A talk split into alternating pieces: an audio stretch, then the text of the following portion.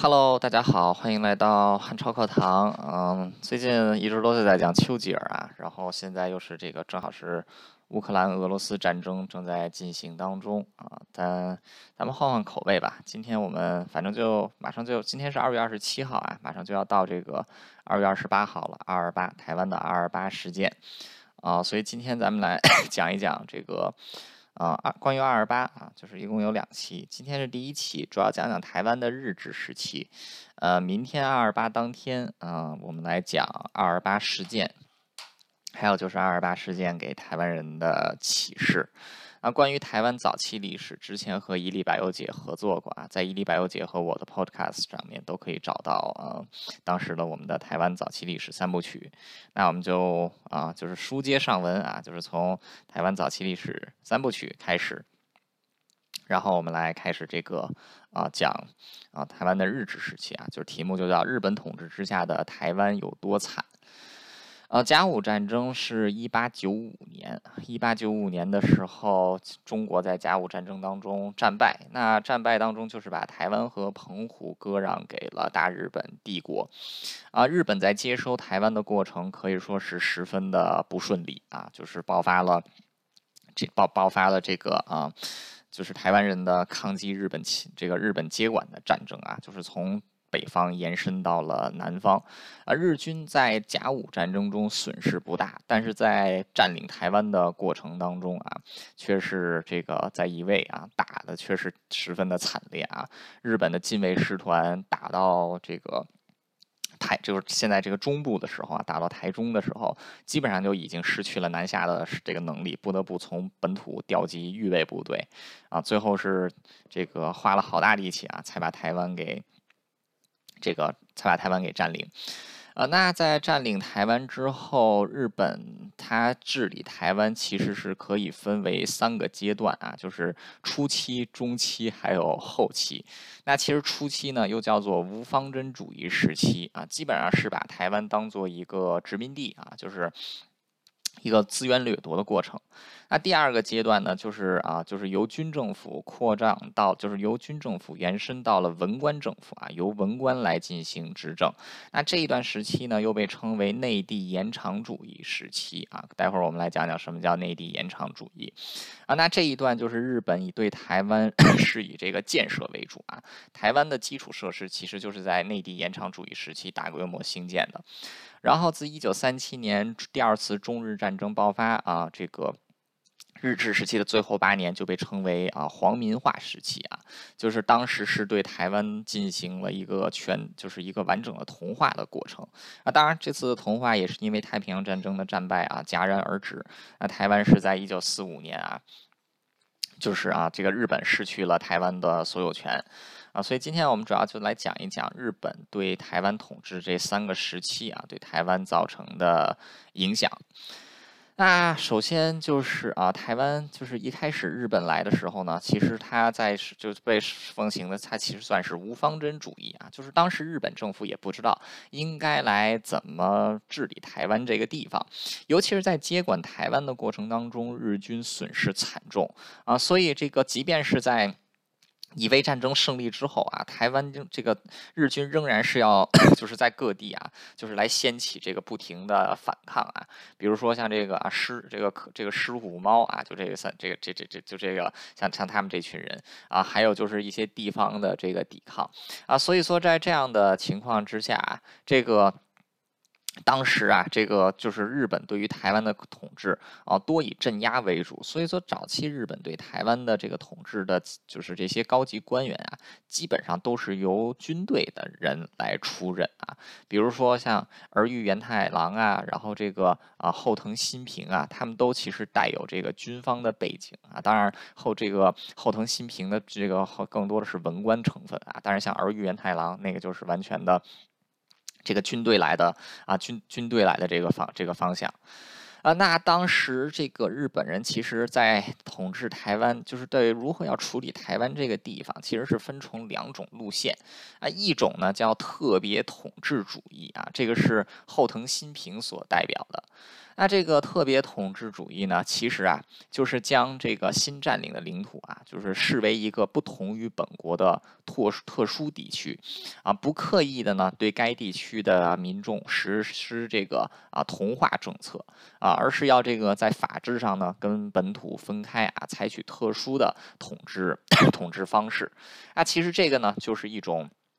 殖民主义，那倡导这一点的呢，其实就是后藤新平啊，这个这个就是啊，这个台湾的一九就是到一八九呃一八九八年的时候啊，就是这个儿玉源太郎啊上任为台湾总督之后，是调这个后藤新平啊来做儿玉源太郎的。副手，那而元，但这个啊，后藤新平他本人是科学家出身啊，他这个在台湾进行了基础调研啊，然后认为啊，应该在台湾啊实施就是叫特别统治主义。为什么呢？就是台湾的文化跟日本的文化还有诸多的不同之处啊。如果说要是直接进行同化的话啊，对于日本来说是需要花费很大的这个功夫啊，还有资源啊，觉得这个是这个是不这个不行的。啊，另外一个呢，叫做科学殖民主义啊，是殖民主义的一种啊，就是他认，就是他认为啊，这个。就是这个科学殖民主义。啊，其实它跟特别统治主义不相同的呢，就是啊，两者在本质上都算是殖民主义啊，但是呢，科学殖民主义更多的要对殖民地的事物进行干涉。啊，比如说在法制上啊，要更贴近本土啊，同时对民众还有更多的同化的这个啊同这个同化的政策。啊，除此之外呢，就是要在殖民地进行特别的建设啊，就是因为就是这个科学殖民主义它背后的一个。主要的思潮就是社会达尔文主义啊，就是认为殖民地的民众是比不上这个本土的民众这么优秀的啊，就是这个人种方面啊、文化上面都不行啊，所以说这个啊就要用这种科学殖民主义的方式啊，然后来进行啊就进行管制啊。那在一开始的时候，因为日就因为日本对台湾更多的是以这个镇压还有掠夺资源为主啊，所以早期日本在这个啊就是第一阶段其实实行的是后藤新平后藤新平啊所提出来的特别统这个特别统治主义啊，当然后藤新平虽然说是坚信后藤统治主义啊这个特别统治主义，但其实在他就是帮助治理台湾的过程当中啊，他本人对于后来日本的内地原厂主义有非常重要的影响。啊，在儿玉太郎接任。这个啊，就是啊，台湾总督之后，那后藤新平开始对这个啊台，就是啊后藤新平啊，当时被升为就是台这个儿玉太郎是台湾总督，后藤新平呢是台湾的民政长官。那后后藤新平到台湾之后做的第一件事情呢，就是对台湾进行了大规模的本本土调研啊。那这一次的本土调研包括土地普查、户口普查、调查台湾的风俗 这个风土人情。那为什么要做这一些呢？啊，其实就是像这。这个啊，诺曼征服啊，这个。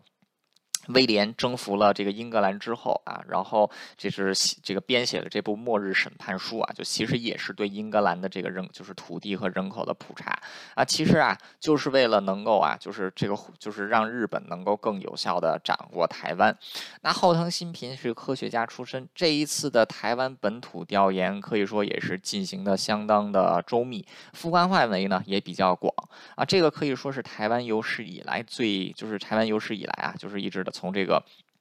早期一直到这个清后这个清朝啊，再到现在日本统治时期，这个算是台湾最啊，就是啊范围最广、规模最大，也是这个最为精密的一次本土调研。那这个而且 就是在除了调查土地和人口方面啊，对于台湾旧习俗的调查呢，那更是这个啊非那更那其实后藤也是下了很大的功夫啊，尤其是这个检讨了日本的统治政策，还有沿袭了一下清朝之前对。这个台湾的管制，那首先后藤就提出啊，说这个清朝在管制台湾的时候，基本上其实就是啊，像我们在这像我跟大友姐提到的那种三不管政策啊，就是属于这个地方呢，就是并没有上中国就是清朝本土那样用心的去管制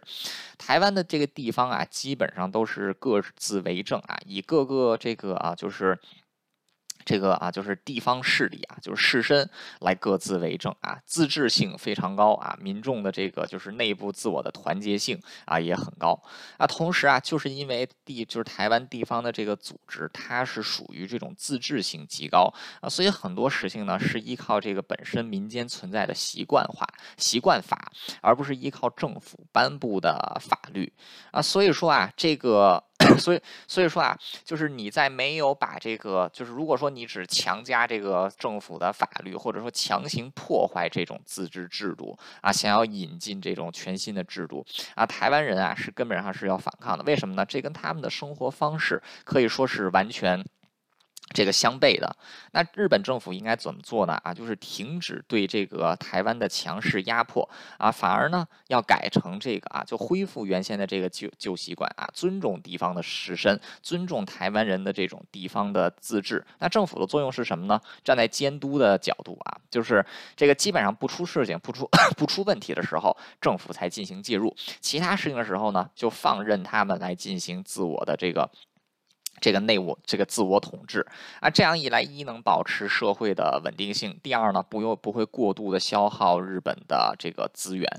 那前前后后藤新平是花了整整五年的时间啊，才把这个调才把这个调调查工作啊，基本上这个完成。那当中这个他他当时后藤新平也是从日本请到了诸多的文化方面的学者啊，然后来这个 对台，然后来这个对台湾进行调研。那可以说后藤新平这一次对台湾的整个土地调研，在整个台湾历史上都有非常深远的影响。那当然啊，在这但是这个啊，就是在后藤新平进行这些科学调研的同时啊，政府的建设呀也是在这个进行当中啊，日本在。接收台湾的时候，就是付出很大代价的一个主要原因，就是当时因为台湾毕竟是一个亚热带啊，就南部是热带，北部是亚热带的这么一个小岛，啊，它的这个啊，就是它相对于日本来讲，气候更为炎热和潮湿啊，就是所谓的瘴气重啊，所以当时日军出现了大量水土因为水土不服而这个产生减员的情况啊，那么这个在。接收台湾之后啊，日本可以说对台湾的卫生这个改造可以说是十分的上心啊。就比如说在城市啊，这个啊在城市就是这个修建啊，就是这个下水道啊，引进自来水系统啊，改善卫生环境啊，同时聘请这个啊外国人啊，就是比如说当时聘请了一个英国的啊很有名的城市这个城市规划规划的学者啊，叫这个 William Bart 这个 William Bunton 啊，这个他有被称为台湾自来水之支付啊，是专门聘请他对台湾的排水系统进行调研，以台北开始啊，开始这个修建 台湾最早的这种现代化的。排水系统，啊，除此之外呢，就是台湾当时基本上是没有这个像样的道路啊，这个铁路是更少的啊，所以在后藤新平的主持之下呢，啊，台湾就是当时这个日本人在台湾一共建筑一共建设了超过五千五百公里的这个啊，就是一尺一点八尺一点八公尺宽的这个啊，就是这个这个道路啊，然后超过这个就是超过这个两米的这个道路呢，当时也修建了将近这个三千公里啊。然后这种啊，就是这个路面啊，超过五米的这种公路，那当时也有修建这个八十公里啊，然后就修修建八百公里，然后这个超过七点二米宽的这种。巨型道路啊，当时也有修建这个八十八十公里啊，这个是道路。那尤其是这个啊，就是连接了台湾西部啊，对台湾整个西部的交通有很大的改善。那之后后藤新平又前前后后花了十这个啊，花了这个十年的时间啊，就花了十年的时间，那是完成了台湾 从北到南啊，就是从北到南这个整个铁路线的这么一个贯这个这么一个贯通。那可以说，即便是在日本初期。期啊，就是不太上心的统治。日本人对于台湾的建设，相对于之前清朝的建设啊，都是优都是这个优秀很多的。那可以说，台湾最早的这个基础设施啊，就是在日本人初期的统治期间啊，这个建设起来的。啊，当然日这个台湾这个时候本地的产业啊，也有逐步的发展啊。台湾是一个啊，就是这个资源非常丰富啊，气候非常。气候这个气候宜人的地方啊，它有很多这个就是农产品啊，是适合在台湾种植啊，像比如说樟脑啊，还有这个糖业啊。那这个啊，台湾当时在清朝统治时期，其实就是有这个啊，不就是其实就是有自己的制糖业啊。那这个日本人在接管了台湾之后呢，引进了啊，就是先进的制糖技术啊，还有就是现代公司的啊经营模式啊经营模式，很快呢就让台湾的制糖业啊迅速发展，那产量呢，甚至能够就是不仅仅能这个供给台湾本地的需求啊，甚至能够解决这个日本本地的这个需求啊。除此之外呢，台湾的木材呀、大米呀，还有就是这个矿产啊，那其实在很大程度上也促进了台湾经济的发展啊。到这个从一八一八九。一八九五年啊，这个台这个日本正式接收台湾。那当时台湾的财政是要靠日本的本土进行补助，但是到了明治三十七年，也就是一九零四年的时候，台湾的财政已经可以完全自主啊，无需日本的这个中央补贴。那同时，因为在这个尤其是在北部的这个台南啊，还有这北部的台北，还有南部的这个啊台南区域，因为算是台湾的两个当时人口比较多的地方，那在这些区域的一些公共基 础设施，甚至很比。日本的内地啊还要先进很多啊，尤其是当时这个台北市的地下，台北市的这个地下排水网络啊，就是它这个当时在台北的这个下水道的覆盖率，在亚洲都是排名第一啊，在这个全世界其实都是这个排得上这个前都是能排得上名次啊。像当时台北的这个基础设施啊，就下水道这一点，甚至比日本的这个首都啊东京还是要这个。还是要好很多的。那可以说，在日本人统治的初期，就已经将台湾建设成了一个还算不错的地方。啊，当然了，这个时候台日本对台湾仍然是实行强力压制的这个啊，就是啊强力压制的这个啊殖民统治啊，所以在法制上呢，还是严格限制台湾人的自由。比如说，在一八九六一八九六年啊，这个日本正式接管台湾之后，应对台湾就推出了这个六十三号法令啊，就是这个啊。帝国第六十三号法令，所以在台湾又被简称为六三法。啊，这个六三法呢，其实是给予了台湾总督这个制定法律的权利啊，并且这个给予总督在这个本就是在台湾的这个司法权啊，等于说他既有这个立法权，又有司法权啊。同时呢，就是这个他总督还可以未经天皇这个裁决而立即在台湾颁布啊，就是这个。紧急啊！紧急命令啊！啊，所以这个可以说是给予了台湾，就给予了这个台湾总督啊很大的这个权利。那可以说，在这样的情况之下，台湾总督府本来就已经有了行政权啊。然后，因为这个台湾总督当时又是军人啊，所以说他们有这个军事权。现在呢，连司法权和立法权啊，都已经到了台湾总督的手里啊。所以，台湾总督俨然成为了一个这个啊，就是集这个军。政啊，大权于军政法，大权于一身的这么一个存在。那这样一来呢，这个啊，这样一来，日本的就是在法理之上，日本就可以在台湾进行非常严厉的这种统治啊，就是比如说打压社会自由啊。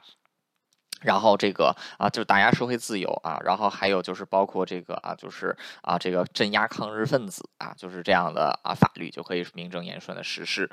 啊。当然了，就是啊，随着台湾总督权力的这个过于庞大，也是引起了日本内部的反弹。很多的日本国会议员呢，都以这个侵犯，就是都以这个总督府权力过大为由，提出对这个啊总督府的权力进行限制啊。所以在六三法实施了十年之后。后，那当时这个啊，为了 那当时日本公政府公布了这个第三十一号法律，来废来这个。对六三法进行修正，那这一次因为是三十一号法律，所以又被称为三一法。它是在一九零六年颁布，一九这个一九零六年颁布，一九零七年实施。那这个当中啊，其实是啊，第一啊，就是确还是依然确立这个台湾总督拥有这个军政法大权。但是呢，这个台湾在台湾实施的法律不得与大日本帝国的宪法，还有大日本帝国的诸多法律啊相抵触啊。除除此之外呢，这个帝国议会为 全帝国最高的立法机构，太总督不能凌驾于立法这个帝国议会之上啊。所以这样一来呢，虽然说承认了总督强这个相当大的权力，但是仍然对总督的权力进行了啊，就是进行了大规模的压制。那可以说这样一来，这个啊台湾就是，但其实这个我们与之相对的啊，就是从一九九，就是从这个一九啊，就是二十世纪初开始，那日本的这个就是日本对台湾的统治呢，也逐步转向了第二个阶段啊，就是我们所说的内地延长主义这个内地延长主义阶段。啊，那么内地延长主义阶段的就是这种转变啊，一方面是因为 台湾本土的这个抗争，还有一个呢，就是日本在当时也在进也在进入了一个在它这个啊，就是帝国。帝国时代相当开明的一段时期啊，就是大众民主化时期。那大众民主化时期时间，这个啊，日本军队就是日本军界对于政治的影响力可以说是衰退。然后这个民主思潮在日本也是广泛兴起啊，同时在议会当中也通过了大量保护人权啊，然后这个。提高这个加强人民这个政治自由度的法令，那这一段就是因为这一段时期是在这个大正天皇啊，就是昭和天皇的爸爸，就是这一段时期，所以被称为大正民主化时期啊。那在台湾的内部也其实是发生了一次规模很大的抗日武装事件啊，就是这个西来安事件啊。关于西来安事件的这个啊，就是具体的 事情啊，在伊利白油姐的 Podcast 里有仔细介绍啊，这里不多，这里这个啊就是啊不多。这个就是不多赘述啊。那这一次事件其实也是在台湾整个日治时期，就是遇害人数最多的一次，对日本的统治也是造成很大的冲击。那这个在后藤新平时代，后藤新平指出，台湾本地有自己的信仰，有自己的这个行政模式，有自己的自治模式，日本政府不应对此过多干涉啊。但是这个当时的日本，日本这个。政府对于台湾各地还是采取这种强力统治为主，那最终直接是导致了一七这个一五这个一九一五年的这一次西来安事件。那这一次台湾总督府才意识到后藤新平当时的正确性啊，开始整治对于台湾民间信仰和台湾民。这个民间管理的这个就是啊，这种这种处置的这个处置的法这个办法，那因此这个总督府事件开始更加深入的调查台湾的习惯啊，还有这个民间信仰以及地方的这个自治。以及这个地方的这个自治模式啊，开始这个对就是对这个台湾的统治有一些转变。那这一段时期呢，就是被称为内地延长主义。那什么叫内地延长主义呢？内地其实有的指的是日本的本土啊，然后延长呢，其实就是把日本本土的治理模式给放，这个是给辐射到台湾啊，就是一种。一种这个相对于过去的这种啊，就是特别统治、特别统治主义啊，变成一种更为积、更为这种积极介入的这种殖民统治啊，就是这个按照。这项殖民主义的啊主张啊，就是虽然说台湾与内地就是与日本本土有不同啊，但是可以被视为日本本土的延伸，直接适用日本本土所奉行的法律，以以治理日本本土的模式来治理台湾啊。那么在 这，那么在这段期间，除了台湾的这种啊，就是自己的这种民间的抗争，还有呢，就是当时民族自觉啊，就在第一次世界大战之后，民族自觉呢成为一个社。世界上就是比较。流行的这么一个潮潮流啊，再加上当时日本又在进行这个，又在大众民主时期啊，就是这种社会自由度正在蓬勃发展，军方收视声势受挫啊，所以在台湾呢，内地延长主义也就顺水推舟的实行开来。那当中呢，就是最主 就是当中啊，第一点就是原先日本日本在台湾的台湾总督多以军队领导人出任，但现在呢是转向了民间，就是这种文人政府啊，由文人来出任。这个就是台湾总督的职务，啊，那这个啊，就是这这个是在这个啊，就是啊，就是啊是。啊，怎么说呢？这个叫政府的这种构建上面，那在文化上还有在政策方面所追寻的就是两种啊，就是日台融合和一视同仁啊。首先呢，就是下放一些地方的自治权给台湾人，比如说对地方的制度进行改革啊，创立这个地方的这个地方的这个官选的议会啊，就是开放选举权给地方的民众啊。除此之外呢，设置了台湾总督府评议会啊，就是它是这个总督。府的法，它虽然叫议会啊，但其实是总督府的这个法律咨咨询机构啊，他自己本身是没有这个 立法权的啊，但是呢，这个议会是由台籍人士啊，就是由这个台湾的士绅来组成，然后来形成，就是来让让他们呢来参与到这种啊法律的这个制定时期啊，可以说是让这个日日本政府是愿意多多聆听台湾本土派的意见，因为西来安事件对这个日本的统治毕竟是造成了一些这个冲击。那除此之外呢，就是这个在台湾实施治安警。查法由原先的军队管制，管辖由这个啊，就是行政警察来进行这个管制啊。除此之外呢，开放一些低阶官层交由这个台湾人任职。然后呢，在这个之前啊，就是。在早期统治时期啊，日本人跟台湾人是分开上学啊，这个之间不可以通婚啊。但是到了一九二三年的时候呢，啊，台湾人和日本人就已经可以合法的通婚，同时台湾的小朋友和日本的小朋友啊，都是可以同时在一所学校同一个班级这个就这个就就读。那这个在政治制度、在政治制度和文化制度上对台湾更为包容的同时，那么在经济建设方面啊，在这一段时期啊，日这个日本对台湾的经济建设。可以说也是这个更上了。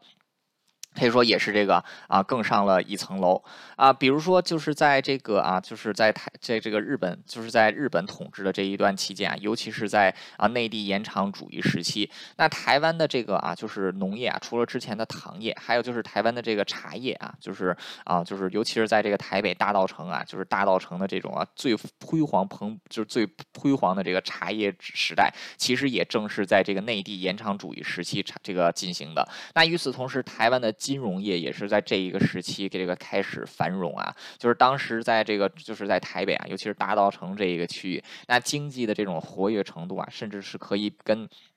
这个亚洲亚洲几个这个金融中心啊，政治中心可以说是完全相媲美的。那在这个时候，日本其实也是这个对台湾的经济制度，就是它的一些改革也是有深远的影响啊。这个 就是啊，在一九零四年，台湾的财政完成了这个啊，完成了这个独。这个独立，那之后台湾政府就是日治日本的台湾政府也发行了自己的货币啊，同时因为有了银行制度的完善，可以在台湾进行公债的发行。除此之外呢，就是统一了台湾原本混乱的度量衡啊。那其实台湾现在啊，就是我们现在现在去台湾，就是发现有的地方还是用平啊，用这个。像这这种单位啊，这个其实就是比较传统的单位。但其实像公制单位啊，比如说米啊，然后公斤，然后吨这一些也有实行啊。就是其实台湾的这种，包括到现在啊，就是一些丈量土地所用的这个单位啊，还有就是现在这个公制单位的这个并行啊，也是当时日本人留下来的这么一个，也是留下来了这个啊这么一个。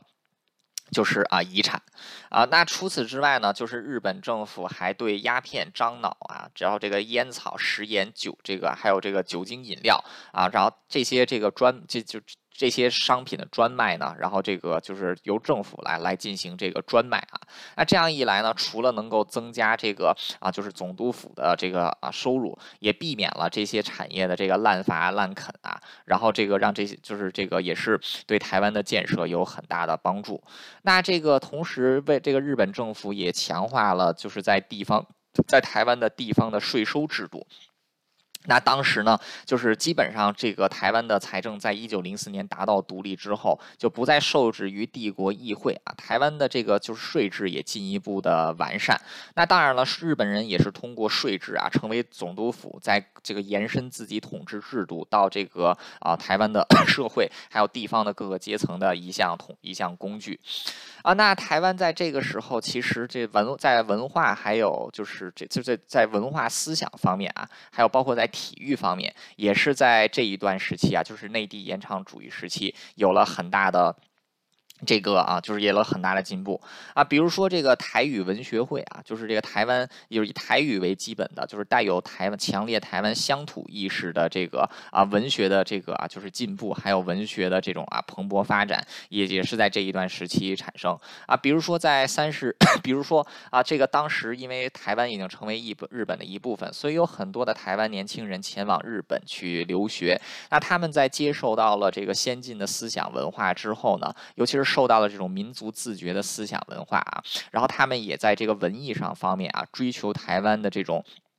追求台湾本土文化的发展，那么在这样的影响之下，台湾本地啊，尤其 尤其是在这个北部和南部，出现了这种台湾乡土化，这个台湾乡土化文学的蓬勃发展。那当时这个就是这个也是台湾一个思想解放的时期啊，就当时在三十年代，甚至还有这个台湾乡土化文论战啊这一段时期，其实就是由这个 就是其实就是由这个思想左倾和思想右倾啊，就是民族自觉当中的两个方向，就是啊到底是。要跟日本人啊，就是这个和谐共处，还是要追求台湾的这种民这个民族独立啊？就是两种流派影响之下的台语文学啊，就是在文学界展开的这个这个展开的论战啊。然而，这个虽然说后来的这个台湾乡土文学这个文学发展是引起了日本政府的这个反弹啊，就日本政府认为这个会干扰到台湾。就是他们对台湾的直接统治啊，然后是对这个台湾进行了压制啊，但是始终是为台湾未来的这种乡土文学的发展啊埋下了这个火种。那也就在这个时候啊，台湾就是自己的这个美术啊也开始啊进行发展啊，比如说这个大家看就是啊台就现在。我记得几年前啊，有一个这个台湾的啊，就是电视剧啊，好像就叫《紫色大道城》啊，《紫色大道城》其实就是有这个，除了提到当时大道城的这个啊，就是这个金融啊，然后这个商业的活跃，还提到了就是当时西方美术、西方美术啊，在这个台湾的影这个台湾的影响。那台湾美术学、台湾美术展览会啊，其实也就是在这个啊，由台湾总在台湾总督府的这个帮助之下啊成立的。啊在这个时候，像流行音乐呀、电影啊。啊，也都是受到这个日本的影响啊，在台湾本地也开始有这种流行音乐，还有这个。电影的产生，那在这个时候啊，就是这个布袋戏啊，就是闽南人的这个布袋戏啊，他也在台湾也开始这个啊自己的戏班啊，也开始这个产这个产生。那这个就到一九三零年这个后期啊，随着台这个日本的统治逐步转向这个啊皇民化，那当时这个布袋戏也不得不做出改改变啊，因为在统治这个日本在进行皇民化时期啊，就禁用了很多中国元素啊，就比如说锣鼓啊这一些，就这个必须得改变啊，所以说就开始在。布袋戏呢，其实也采用一些这个啊，像和服啊，然后现代的这个配乐啊，对于台湾的这个布袋戏的发展，其实也是有影响。啊，当然就是台湾，我们现在去台湾，就是对台湾有一些了解的话，知道台湾其实是有非常强烈的这个棒球文化，就是台湾人是。很喜欢这个看棒球啊，这个台湾也有很多不错的这个棒球选手，还有这个棒球队。那其实棒球运动也是这台湾的棒球运动啊，其实也是起源于这个啊日本，那也是由日本人带到了台湾。那这个当时啊，就在这个现在的建国这个建国中学啊，当时这个日籍校长啊，是建立了台湾历史上的第一支啊台湾本土的这个棒这个棒球队。那这支棒球队后来还在这个日本去比赛啊，就是把日本的这个棒球队给打给打。打败啊，证明这个台湾人的这个棒球也可以和 日本人啊，这个这个平起平坐。那可以说，在整个日本内地延长主义时期，对台湾的建设，还有这个就是对台湾的啊政治上的建设，还有文，还有这个经济上的建设啊，都是又来到了一个新的高峰。那台湾这个时候，它的人均的这个 GDP，在全亚洲也是当时全亚洲人均 GDP 最高的国家是日本，排名第二的其实就是台湾啊，就是日本人其实当时已经把台湾建设成了一个还算富裕的地方啊，尤其是基础基础设施的。建设。它可以说从整个台这个啊，从北部到南部，从东部到西部啊，基本上是建立了完善的交通网络和有这个基础设施网络啊。同时包括这个啊，就是这个基就现在在台湾还是这个有重要作用的基隆港和高雄港啊，还有就是包括东部的这个花莲港和马公港，其实也是由日本人这个啊，就是花巨资啊建设出来的啊。同时像这个在它非常有名的这个八田羽翼啊，就是日本很有名这个土木工程。城市啊，在这个南部啊建立的这个诸就是这诸多的水利系统啊，其实也正是在内地延长主义。这个时期建设的啊，包括台湾的一些这个现在还在使用的发电站啊，其实也是日本人在当时 这个建立起来的。那日本人的这一些这个建设啊，还再加上他对台湾就是实行这种内地延长主义，台湾跟日本的文化交流更多，更多的台湾人能前往日本去留学啊，同时也受到了民族自觉主义思民族自觉思潮的影响，那也间接促进了台湾文化还有这种自己民族意识的发展啊。就比如说像讲这个讲。蒋渭水、蔡培火啊，就是像这些台湾民主，就是台湾民主自觉运动的先贤，其实也都是在内地延长主义时期。这个走上这个走上历史舞台啊，为后来的这个日，为后来的这个啊台湾，就是这个后来这个台台湾的这种本土思潮啊，奠定了这个后来的基础。啊，随着一九三，那当然了，就是啊，这个在这一段时期啊，我们不得不承认，日本仍然是在这个地方是实施这个啊，就是啊这个殖民统治，对社会风俗还有对于台湾人的民族自觉的这个精神呢，还是有诸多的压制啊。就比如说台湾的这个早期的。文化自文化自由运动啊，还有这种啊，就是民族自觉运动，也都是在日本的强力统治之下所压制下去的啊。包括在这个时候，日本人 还是啊，成在日在这个日本人在台湾还是实行这种啊保甲制度啊，然后这个啊就是这个警察制度啊，然后同时对于反抗日本统治的这个活动，仍然是采取强力镇压啊。比如说像这个蒋渭水啊，还有蔡培火，都是还有包括林献堂啊，都是受到这个日本人攻击和迫害过的。啊，这一点我们也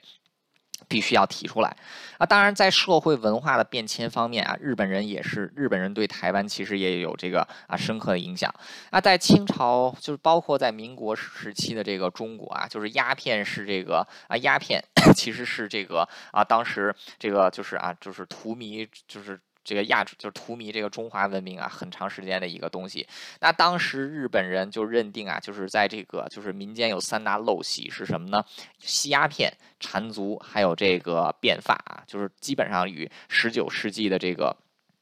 清朝末年相同啊，就是变发，其实就是就是清朝人的这种发型啊。那当时这个日本人就对三大陋习进行了这个改变啊。首先就是在台湾禁止这个啊，就是这个在台湾啊禁止鸦片。那到了这个啊一九，那到了这个最终啊，就是日本这个在台湾进行这个鸦片的禁止。一方面呢是减少这个加鸦片的输入，另外一方面呢就是通过啊社会手段还有法律手段减少本地这个吸鸦。这个吸鸦片的人口，那当时这个日本的可以说统这个统它的这个成效可以说是十分显著的。那在日本接管台湾的时候啊，就是台湾大概吸食鸦片的人口比例可能有两成啊。但是到一九四五年日本统治的末期啊，这个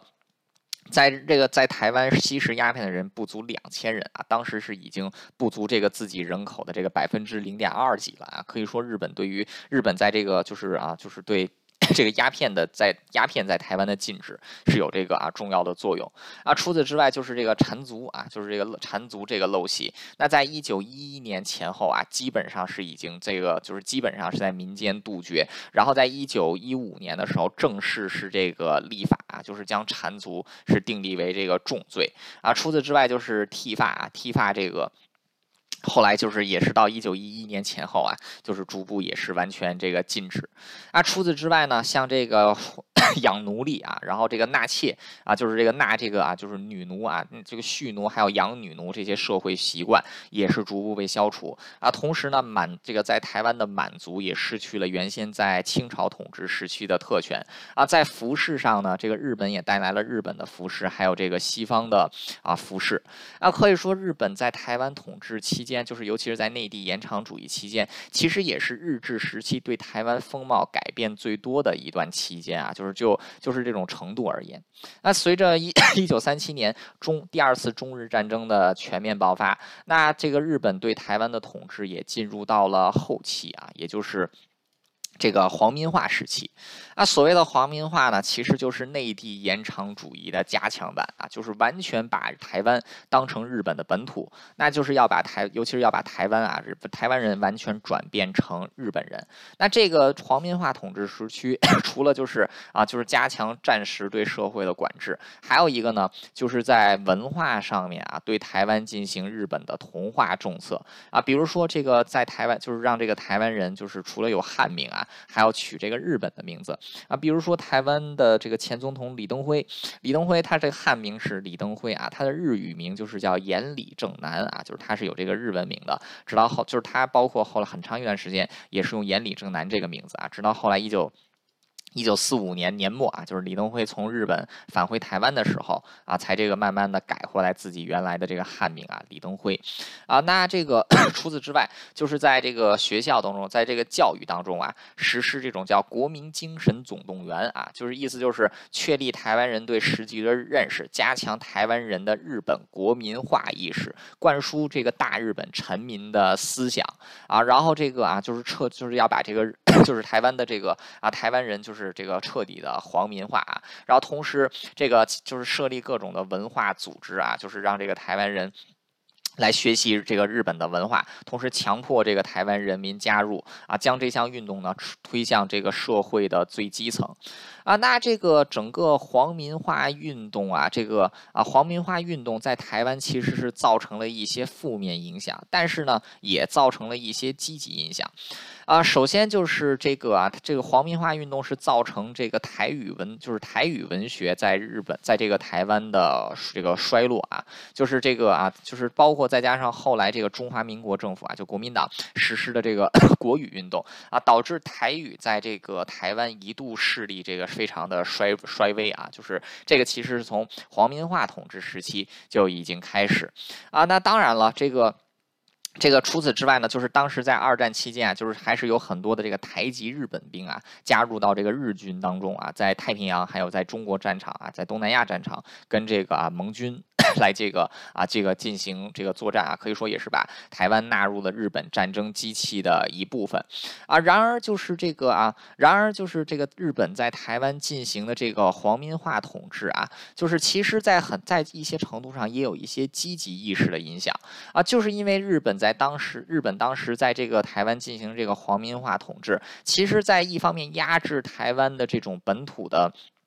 文学、语言、文化的同时，其实也是加强了台湾的本土意识啊。就是往往越是这种压，越是越是这种文化上的压制，反而越是有这种。这个啊，反过来的效果。那台湾人在这样的情况之下，反而这个他们自己形成了独特的台湾的精神，这个啊，就是精神内内涵啊。比如说，他们把日本的一些文化，比如说日本追求社会的道义啊，还有就是邻里之间手腕相助的这种邻保精神啊，还有就是这个妇女形象，就贤妻良母的这种妇女形象啊，包括这种义勇报国队啊，就是这个报效国家的这些这个精神啊，就是这很多这个很多的这些精神也是带入。入到了这种台湾当时这种精神内涵当中啊，其中一些，比如说这个啊，这个 就是这个就是这个大家要遵守社会公德的这种道义精神啊，其实跟现在的社会的这种普世价值啊，也是有这个。也是有这个，就是啊，就是跟这个可以说是重合的啊。但是就是我们也不得不承认，就是日本当时在台湾进行的啊，就是这个皇民化运动，对台湾本地的文化文学啊，其实也是造成了一些冲击啊。但是因为在整个战争期间，日本的资源基本上全部调动在了这个战争方面啊，对台湾的这个皇民化的压制啊，就是始终没有办法能够深入到这个台湾人的骨髓当中，而且这个整个皇民化运动 也只是。持持续了八年之久，所以造成的破坏并没有这个像这个国民党后来说的那么大啊，就是没有把这个台湾完全变成这个日本人的这种地步啊。所以说，日本在台湾统治时期，从一开始的就是这种彷徨摸索，到中期的内地延长主义大规模建设，到后期完全这个要将日要将台湾日本化。所以我们看到了日本在台湾实行的殖民主义啊，并不是这种一脉相承的。从早期的单纯与剥削压迫。到中期的这种 建设加剥削，再到后期的完全对于台湾本土化。可以说，这个日本走出来这种统治模式啊，跟这个英国在印度啊，然后这个法国在阿尔及利亚和这个塞内加尔啊，甚至是德国、比利时在这个中非地区进行的这种模式是完全不相同的啊。就是台这个日本人虽然在台湾他是实行殖民统治，但是他对台湾的建设啊，还有他对这个台湾，还有他对台湾的这种用心的程度啊，是其他国家对其他国民这个其他国家对自己的殖民地相比啊，是这个是有过之。而无不及的。那除了在台湾啊，就是其实到一九三一年之后，日本在中国的东北的建设啊，甚至在很大程度上比日本本土的建设都要上心啊。当时这个。日本所建设的这种啊，哈尔滨，还有像这个长春啊，还有奉天，就是沈阳。那其实，在这几个地方啊，就是他们的这种基础设施的这个 这个它的这个完善的程度，甚至比日本的本土还是要优秀很多的啊。所以这个就包括尤其是在台湾啊，就是日本人在刚到台湾的时候，台湾可以说是一个基本上没有被开发的这么一片化外之域。但是在日本人的这个管住，这个日本人的统治之下，台湾的基础设施建设啊，经济体系，然后这个啊政治体系，还有它的文化体系，可以说都是从都都是这个。发生了这种质的转变。啊，就像我刚才说的，就是在甲午，就是在这个啊，就是 在这个第二次世界大战的这个要结束的时候啊，就是包括这个第二次世界大战之前啊，就一九三零年代一直到一九四零年代，当时这个亚洲人均 GDP 最高的国家是日本，那到了那这个排名第二的其实就是台湾啊，台湾当时是非常富足的。啊，后来国民党来了之后，台湾的人均 GDP 啊，就是这个掉的非常的掉的非常的多啊，就是这个直接排到了亚洲这个十名开外啊，所以说。这个是没有对比就没有伤害，而且正是因为在日本统治时期，虽然说对台湾都有压迫，但日本的统治相对来讲比较廉洁，而且政府的行政效率还算不错。同时，这个毕竟在台湾是实施了这种法治政策，所以在国民党来了台湾之后啊，掠夺台湾的资源，这个台湾的这个本地的。基础设施基本上是属于停止运转的阶段啊啊！同时在台湾也这个就是这个，同时也是在践踏台湾原先的这个法治啊，把这种就是在中国大陆那一套的统治体系搬来了台湾啊，最终也是以这个最终也是这个直接造成了啊，就是明天我们要讲的二二八事件啊，所以我们这个在最后对今天的内容进行一下总结啊。虽然说日本在台湾，我们不得不承认啊，他在统治台湾期间，他是实施的殖民统治啊，就是但。是是我们要知道，台日本在台湾所实施的这种殖民统治，虽然有剥削压迫的成分在，但是它对台湾的建设啊，包括对台湾。他对这个台湾建设啊，就是包括到现在台湾的很多基础设施，还是在沿用当年日本的啊。就关于这一点，就是对日本对台湾的建设，同样也是不可忽视的啊。可以说，现在台湾的经济基础，现在台湾的这种社会文化基础，有很大一部分是在日治时期打这个打下来的，后来被国民党破坏的啊，然后现在又被这个台湾本土派人士重新建立起来。那可以说，整个 日本对台湾的治理啊，为什么就是现在就是让很多中国人。不能理解的就是为什么很多日这个台湾人会这个就是会把日治时代描绘的很不错，那是因为在日治时代本来就很不错啊，并不是描绘的很不错啊，所以说这个大家在看这个殖民主义啊，在看这个殖民主义或者说看这个。不同国家的这种啊殖民模式时候，我们不能是一概而论啊，而是要看它的这个每一个细出细微的政策，每一个阶段的这个改变啊，还有这个民众的反应啊，以及就是它对这个整个经济啊、政治还有文化造成的影响，我们才能够比较公允的评判一个殖民主义啊到底是这个危到底是有多大的危害啊。所以这个现在在中国的中华人民共和国的这个啊史这个主流史学观，还有就是这个中华民国政府啊，就是这个早。期的这个国民党主政的中华民国政府时期，包括现在的这个国民党啊，往往是对日本统治时期去描绘成这个一片灰暗啊，台湾是这个十分悲惨。那当然，在日本统治时期确实发生了非常多悲惨的事情啊，比如说针对 原住民的误射事件啊，然后这个。民间像西兰安事件这样的反抗啊，还有就是像蔡培火、这个蒋渭水这样的人被日本政府、被这个日本总督府所迫害。啊，我们要看到这些这个悲惨的部分。啊，但同时我们也要看到日本对于台湾的建设啊，甚至是比日本的本土还要好的。啊，这个日本可以说是让台湾 在经济、政治和文化方面啊，从原先清朝的那种落后的闭塞，走向了这个后来的现代化。啊，这个也是不得，这个也是这个台，就是日本对台湾统。统治所造成来的影响，那台湾日本对台湾的统治在一九四五年总这个终结啊，接下来中华民国政府就来到了台湾，那紧接着在一九四七年的二月二十八日就爆发了对台湾影响至今的二二八事件。那明天我们就来讲这个二二八事件了。那这个最后啊，就是这个大家还要要提到啊，就是最后再提到一点，就是当时蒋渭水、蔡培火、林献堂他们在进行这个。台湾民主主义运动的时，台湾民族主义运动的时期啊，很多时候都提到 这个中国啊，甚至是把这个当时的中国啊，就比如说像林献堂就说中国是这个祖国。那为什么？但当时台湾人的政治这个认同啊，之所以会叫中国是祖国，是把中国想象成了一个美好的地方，是跟日本的这种统治啊压迫是相对立的。那可以说，在这样的情况，那在这样的这个啊，就是这种指导思想之下，其实当时中华民国政府在一九四五年监管台湾。的时候啊，台湾当时的很多士绅阶层对中华民国政府可以说是这个，